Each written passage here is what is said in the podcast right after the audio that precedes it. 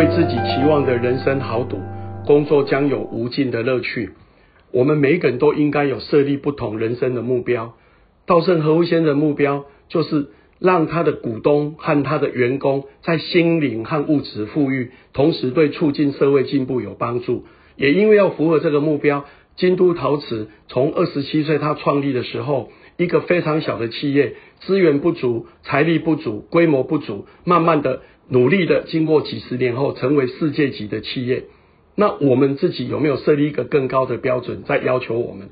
我们有没有时时的以扩大服务更高的范围，提升更大的层次，然后服务更多的人为我们的己志？也就让自己、让社会都能够更好，用一个更高的标准在要求我们自己。同时，也因为要要求自己，所以我们在工作中有没有发现出我们的乐趣？柏林一直觉得，在学习、在工作过程当中，如果你不能乐在其中，你是不可能达成目标的。所以我常说，人生有四个领域，第一个就是专业。那我们的专业能力够不够，就会影响到你社会的一个竞争力。举例，为什么老板要付多少钱给你？如果你的专业更多、更高，我相信老板会付给你更多薪水。所以，我们的薪水是由我们自己在做决定。我们自己就是我们自己的经营者，然后要怎么样？要敬业。我们有没有很尊敬我们的工作？战战兢兢的、超认真的工作，全心以赴的工作，把每一个困难难关都能够去突破。要能够怎么样？敬业，然后再来要乐业。每天有没有快快乐乐的工作？各位朋友，我们设定了人生的更高的标准以后，你有没有很快乐的迎接每一天不同的挑战？然后每一天去学习不同的资讯，每一天去服务不同的人，让我们的能量可以透过服务来让我们快乐的工作，同时可以服务更多的人。最后，我们要提升到置业，把我们的工作当成一辈子最重要的工作。让我们的工作对这个社会有帮助，也因为很多人接受我们的服务，购买我们的产品，改善了他的生活，他活得更愉快了。我想这才是我们工作最重要的价格。所以在工作中，我们有没有无限的乐趣，就要我们自己不断的去做挑战。只有挑战困难、突破瓶颈，我们才能创造价值。所以稻盛和夫先生说：“我们对自己期望的人生，有没有更大的企图？”更大的豪赌，也就是那种气魄，希望我们能够不断不断去服务更多的人，不断的去为社会的进步而贡献心力。所以在自我成长、兴趣嗜好、财富事业、服务社会、家庭幸福美满，我们要一起努力，让各方面都更好。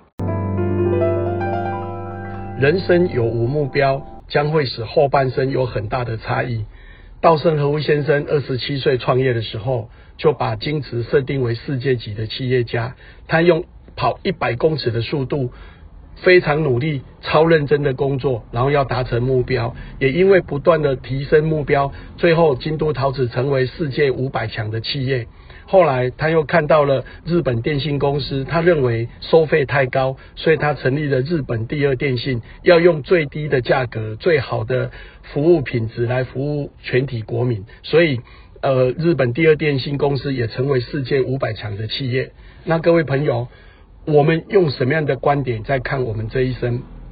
柏林自己的觉得是这样。我在努力的过程，我很想服务社会。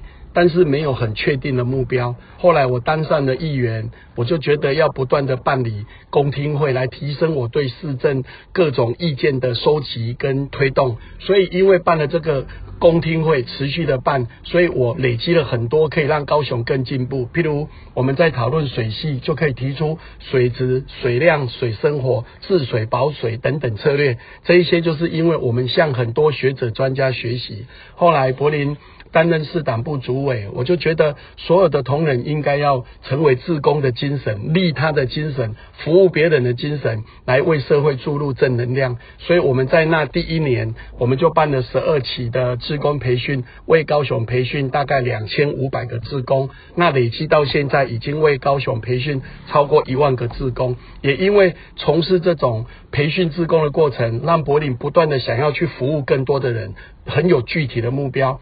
后来我又接触了科丁，两年要培训一万两千个小朋友，所以柏林努力的跟教育局合作，一年都开超过两百个班以上。也因为这样，我们两年可以达到一万个孩子以上，那就是什么有具体的目标。所以各位，我们在生命的过程，你有没有设定具体而且可达成的目标？而且这个目标是可以不断在修正，我们叫做阶段性再定义，把自己的期许拉到更高。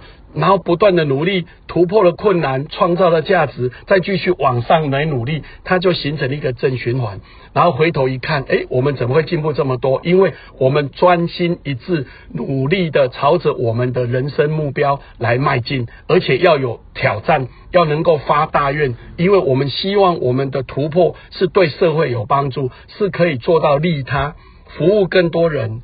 服务更高层次，服务更多范围，你就会发现工作就是一种喜悦，服务别人就是一种快乐，可以帮助更多人成长，让社会更进步，我们人生所理想都可以被实现。人生必须每天创新，否则人不会进步，也不会有魅力。那么什么叫创新？就是十 percent 的不一样。呃，稻盛和夫先生一直强调，人要不断的开发新产品。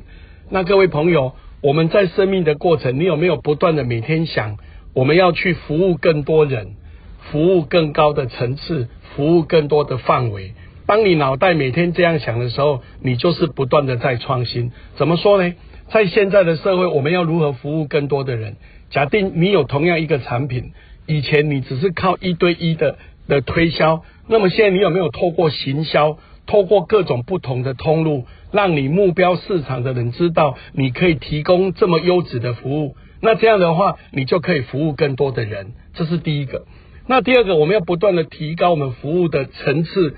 那就是什么？我们的产品有没有不断的更好？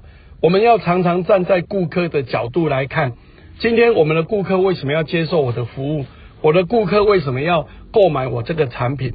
他买了我这个产品，对他的工作有没有产生更高的效益？你要从顾客的角度来看，我们提供了什么样的价值给他，而他又付出了多少钱？有没有达到这样的一个价值？所以要服务更高的层次。那第三就是服务更多的范围。我们今天随时随地都在想，我们怎么去帮助我们的朋友可以更快达成他的目标，帮助朋友。可以节省他的时间，帮助朋友创造更大的价值。那这样的话，我们能提供的就会越多。那每一件事，它就是创新，让我们自己可以对社会、对我们的顾客提供更多的创新，提供更多的便利，提供更多的服务。那我们就是在达成每天不断的创新。柏林不断的在思考。我们怎么扎根下一代？所以柏林努力的推科丁以外，后来我们又做了心智图法的课程。后来也很幸运的，三 D 美丽台湾的曲导演相关好朋友一起努力，我们要扎根下一代。所以我们在努力的过程里面，柏林把这个三 D 美丽台湾的环境教育、美学教育，把它融入在我们的科丁里面，也融入在心智图里面，它就是一个创新。